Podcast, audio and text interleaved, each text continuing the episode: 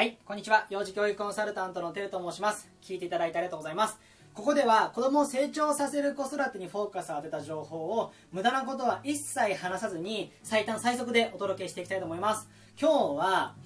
親ができるのは種まきまでということについてお話しさせていただきたいと思います。私は今まで、まあ、親が教育や地域に熱心になりすぎて言葉を選ばずに言うと子供が潰れてしまうそのような状況を見てきました、まあ、その原因の多くは親が子供の結果が出ないことや親の思い通りにならないことに一喜一憂しすぎるからだと感じています。教育熱心になればなるほど親の期待度は上がります。そして少しでも親の思った結果にならないと躍起になって子供の気持ちを置いてきぼりでさらにハイレベルな教育を行おうとします。その結果子供は主体性を失ってやる気を失って自己肯定感を失って潰れていってしまうんです。そうならないために私が皆様にあのぜひ持っていただきたいなと思っている考え方が影響の輪と関心の輪という考え方です。これは哲学書で有名な7つの習慣で提唱されている考え方の一つです。私はこの考え方が、まあ、教育で子供を潰さないための大切な考え方であると実感しています。私たちの周りにはまあ、自分が行動することによって影響を及ぼすことのできる影響の輪と呼ばれるものと、まあ、その周りの自分がいくら考えて行動しても変えることのできない影響することのできない関心の輪というものがあります。これはビジネスを例に取り上げると例えば、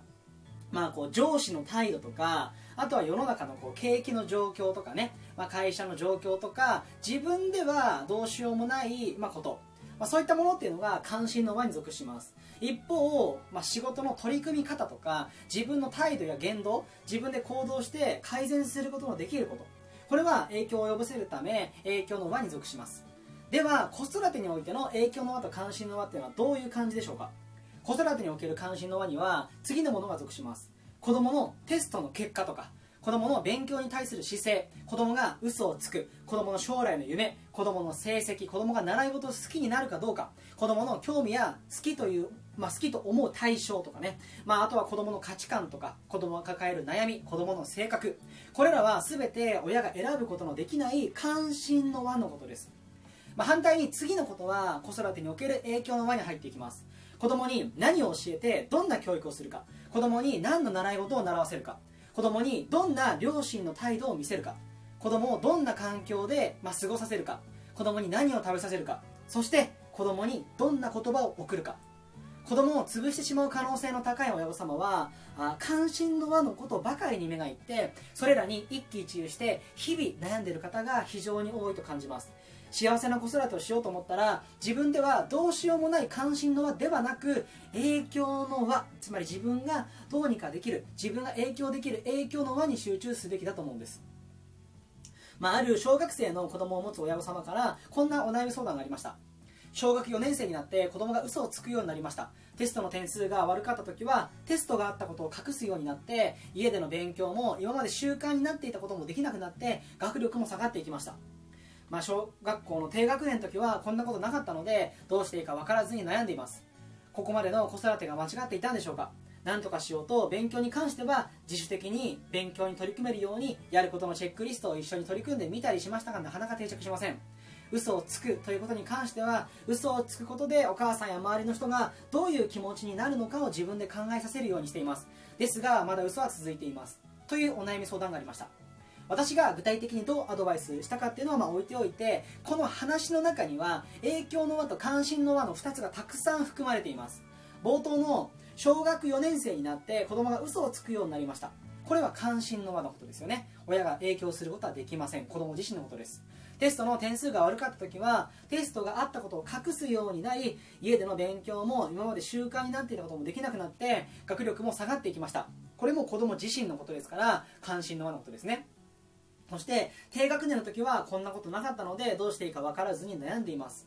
ここまでの育て方が間違っていたんでしょうか。これも親がどうすることもできない結果の話ですから関心の輪のことです。そして続いて何とかしようと勉強に関しては自主的に勉強に取り組めるようやることチェックリストを一緒に取り組んでみたりしました。これは親が影響できること、まあ、親が行動して、えー、アプローチできることに関する話なので影響の輪の話です。がなかなか定着しません。この部分は関心の輪結果のことですね。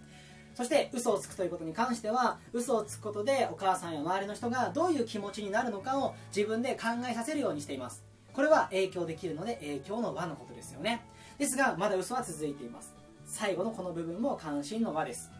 まあ、このお母様は大体ですが約7割のパワーを関心の輪に注いでいるような喋り方をしています。非常にあの頭の中がこう関心の輪ばかりになっていてもったいないかなとちょっとまあ感じます。え、私はこういった関心の輪にパワーを使っていて自分の心をすり減らしてしまっているお母様に子育てにおいて大切なことは種まきだけとお伝えしています。子供のために何がいいのかを考えて行動に起こすことは素晴らしいことです。どうやったらこの子は幸せに生きることができるだろうか。そのためにどのようなサポートができるだろうか。そういった考えと行動はどんどんしていってあげてください。ですがその結果子供がどう変わったかに意識を持っていかれてはいけないと思うんです。結果は関心の輪のことですからそれに一喜一憂してもしょうがないんです。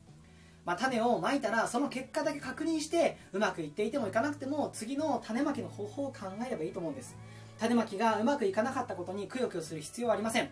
変えられない過去のことと結果には意識を向けず子供のためにどんどん行動を起こして過保護ではないサポートをし続ける時に親の心も子供のまあ成長も比例していい方向に進んでいくものです。はい、えー、今回の内容は以上です。最後までお聴きいただきありがとうございました。